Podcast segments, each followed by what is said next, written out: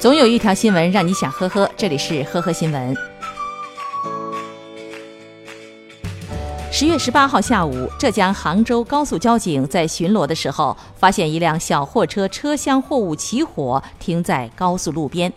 交警发现情况后，立即停车施救，五分钟不到就将火扑灭了。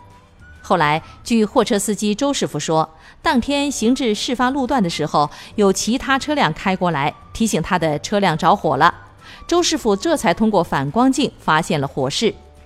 至于起火的原因，周师傅回忆，事发前副驾驶的同事抽完烟，将烟头随手一扔，可能是风一吹，结果又飘回了车厢，然后就将车里的棉被给点着了。高速交警提醒，驾驶机动车不得向道路上抛洒物品。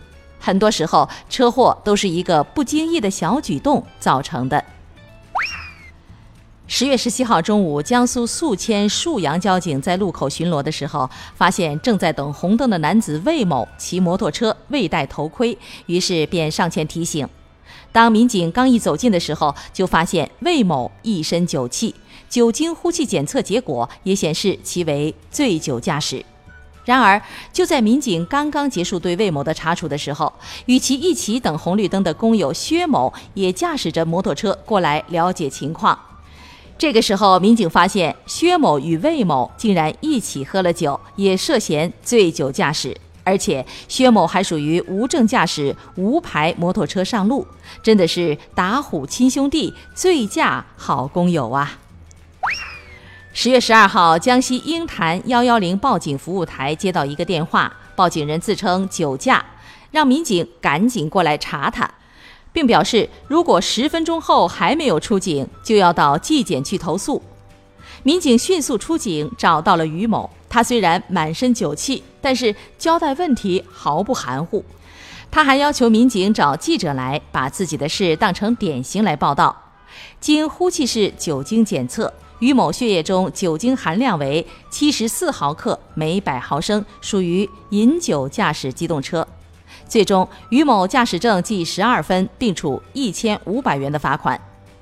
令人没有想到的是，酒醒以后，他又完全变了一个人，对自己醉酒后的行为后悔不已。哈尔滨男子王先生五十多岁，在一款聊天软件里认识了一名自称二十多岁的北京女子。在聊天中，双方慢慢的发展成了网恋关系。在对方的推荐下，王先生在一款 A.P.P 里陆续投入一百万进行投资，可是回款却越来越慢。后来，日渐冷漠的女友竟然让王先生联系另一位女同学，双方又发展成了暧昧关系。女同学以见面、看病等理由，又先后让王先生汇款十一万，但是始终没有跟他见面。种种迹象最终让王先生意识到自己被骗了。目前案件正在进一步调查中。感谢收听今天的呵呵新闻，明天再见。本节目由喜马拉雅和封面新闻联合播出。